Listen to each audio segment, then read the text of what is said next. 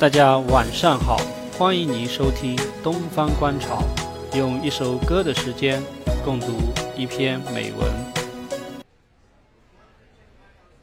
今天跟各位分享的是培根先生的《论父母与儿女》。父母不会轻易表露他们的喜悦、忧伤和恐惧，有些感受难于言表。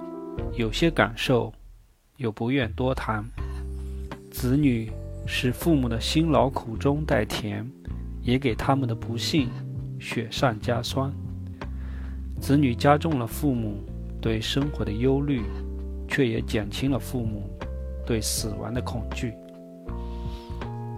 动物都能传种结代，生生不息，唯有人类才追求声名德行。丰功伟业，不难发现，成大业者往往没有子女，他们没能从肉体上留下后嗣，便力图使其精神长留人间。最关怀后代的，倒是这些没有后代的人。创家立业的人最宠爱子女，他们不仅指望子女传种结代。更指望子女成为家业的继承人，他们将子女和所创的事业等量齐观。父母对子女往往有所偏爱，做不到一视同仁，有时甚至偏心到不合情理的程度。做母亲的尤其如此。正如所罗门所言：“智慧之子。”使父亲欢愉，愚昧之子使母亲蒙羞。在一个多子女的家庭里，最重视的是长子长女，最溺爱是幼子。父母最不上心的中间几个，结果往往最有出息。父母在应给子女的钱财上过分吝啬，危害匪浅，那会使子女变得。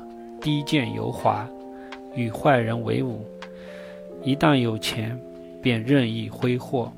所以，父母对子女在管教上要严，在钱财上易松，这才是上策。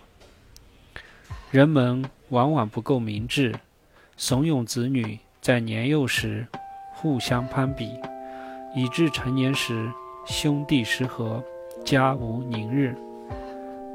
意大利人。